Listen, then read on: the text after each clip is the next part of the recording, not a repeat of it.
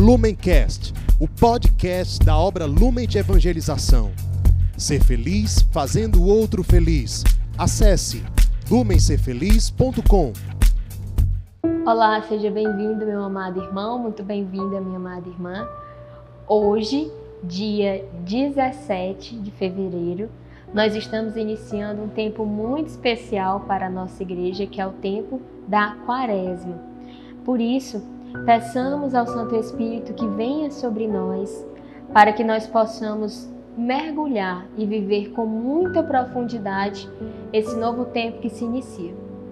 Estamos reunidos em nome de Deus que é Pai, Filho e Espírito Santo. Amém. Vinde, Espírito Santo, enchei os corações dos vossos fiéis e acendei neles o fogo do vosso amor. Enviai, Senhor, o vosso Espírito, e tudo será criado, e renovareis a face da terra. Oremos, ó Deus, que instruíste os corações dos vossos fiéis com a luz do Espírito Santo. Fazei que apreciemos retamente todas as coisas, segundo o mesmo Espírito, e gozemos sempre de suas consolações. Por Cristo, Senhor nosso. Amém. O evangelho de hoje está em São Mateus, capítulo 6, versículos do 1 ao 6 e do 16 ao 18. Então pegue a sua Bíblia e venha comigo. Naquele tempo, disse Jesus aos seus discípulos: Ficai atentos para não praticar a vossa justiça na frente dos homens, só para serdes vistos por eles.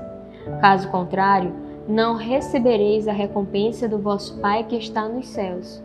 Por isso, quando deres esmola, não toques a trombeta diante de ti, como fazem os hipócritas nas sinagogas e nas ruas, para serem elogiados pelos homens. Em verdade, vos digo, eles já receberam a sua recompensa.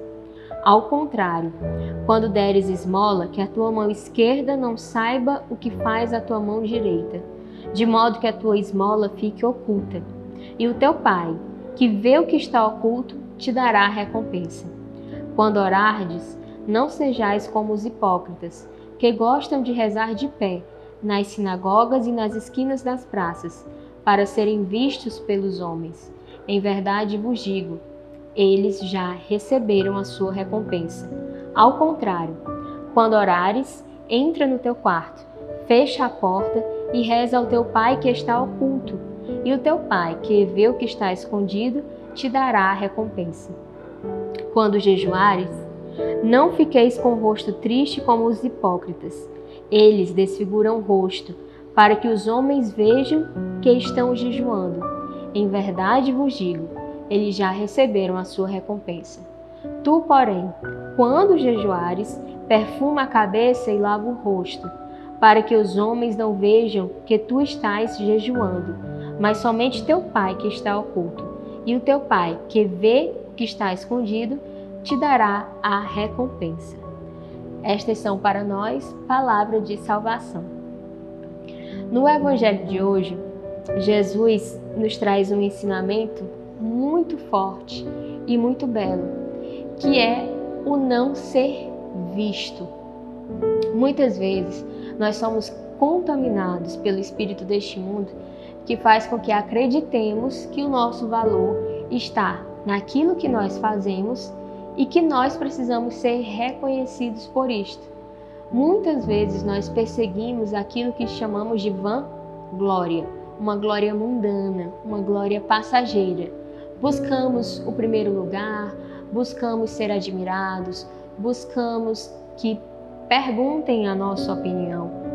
E isso não é o que nós aprendemos com o nosso Senhor. Isso não é evangélico. Por várias e várias vezes, Cristo falou aqui que nós precisamos ser vistos apenas por quem verdadeiramente importa. E essa pessoa é o Pai. Tudo que fizermos de oculto, nós seremos recompensados pelo Pai. E tudo que fizermos para sermos vistos, aí já está a nossa recompensa. Hoje, quarta-feira de cinzas, nós recebemos na Santa Missa as cinzas e somos recordados pela nossa igreja de que somos pó e ao pó retornaremos. E isso não deve ser para nós motivo de tristeza, motivo de desânimo, nada disso.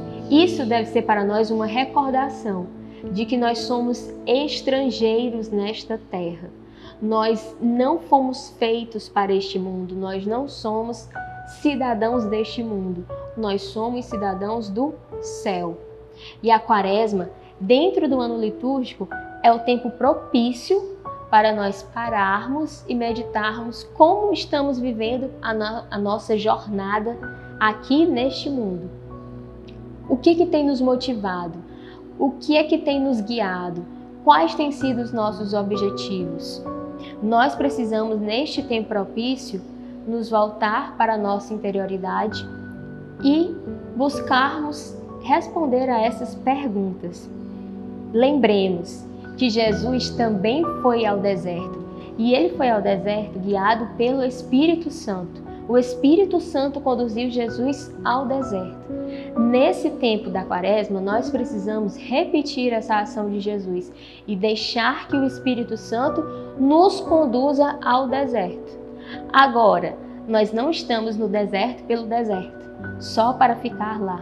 Nós estamos no deserto e a igreja nos propõe essas três armas, essas três ferramentas, para que nós possamos viver esse tempo de deserto e extrair dele o que ele tem de melhor para nos oferecer. Quais são essas três armas? Elas foram explícitas aqui no Evangelho, que é oração, o jejum e a esmola. Cada uma dessas armas, ela é muito importante e ela vem nos fortalecer espiritualmente e atacar em nós, fazer morrer em nós o homem e a mulher velhos. A esmola nós podemos chamar também de caridade. A esmola é esse sair de nós mesmos e ir ao encontro do outro que padece, ir ao encontro do outro que necessita. Nós conhecemos e sabemos que existem as obras de misericórdia. Então, esse tempo da quaresma é um tempo propício para nós colocarmos como meta viver obras de misericórdia. E de uma forma específica para o nosso carisma, nós somos convidados a viver com ainda maior radicalidade o que está em Mateus 25 e dar de beber a quem tem sede, dar de comer a quem tem fome, vestir o nu, visitar o preso, visitar o doente, acolher o peregrino. Todas essas realidades são formas de nós crescermos na caridade, crescermos no amor, tendo a certeza que ao amar, socorrer e evangelizar cada um dos nossos irmãos mais abandonados, nós estamos ali amando o próprio Cristo. Então, a esmola, ela nos tira de nós mesmos, ela nos tira da nossa indiferença e nos faz ir ao encontro do outro. É muito importante que nesse tempo de quaresma nós tenhamos propósitos muito claros e muito decididos de ir ao encontro do abandonado. A outra ferramenta, a outra arma que a igreja nos propõe hoje é a oração. A oração nos tira de nós e nos leva ao encontro de Deus. Nos colocando em oração, nós iremos ouvir o que Deus quer para nós, o que Deus tem para falar para nós. Nós precisamos sempre estar em oração, diariamente. Independente de qual tempo litúrgico estejamos vivendo na igreja, precisamos ter um coração orante. No entanto, na quaresma é esse tempo propício para nós avaliarmos, reavaliarmos como tem sido a nossa vida de oração, no que nós podemos crescer, onde nós podemos melhorar nela. Por isso, você pode se colocar práticas simples e diárias. Por exemplo, se você ainda não tem o hábito de rezar o Santo Terço, coloque como meta rezar o Santo Terço. Vá procurando orações que não precisam ser necessariamente orações muito longas, mas procure orações e coloque-as no seu cotidiano, no seu dia a dia, para que você busque crescer sempre cada vez mais nessa intimidade com Deus. E uma forma de oração que é muito boa e que nós precisamos também crescer nela é o silêncio. Como assim? Muitas vezes nós nos colocamos diante de Deus e falamos, falamos, pedimos, falamos, contamos porque estamos tristes, contamos porque o dia foi ruim, falamos, falamos, falamos. Exercitar o silêncio é ficar diante de Deus e simplesmente estar na presença dele.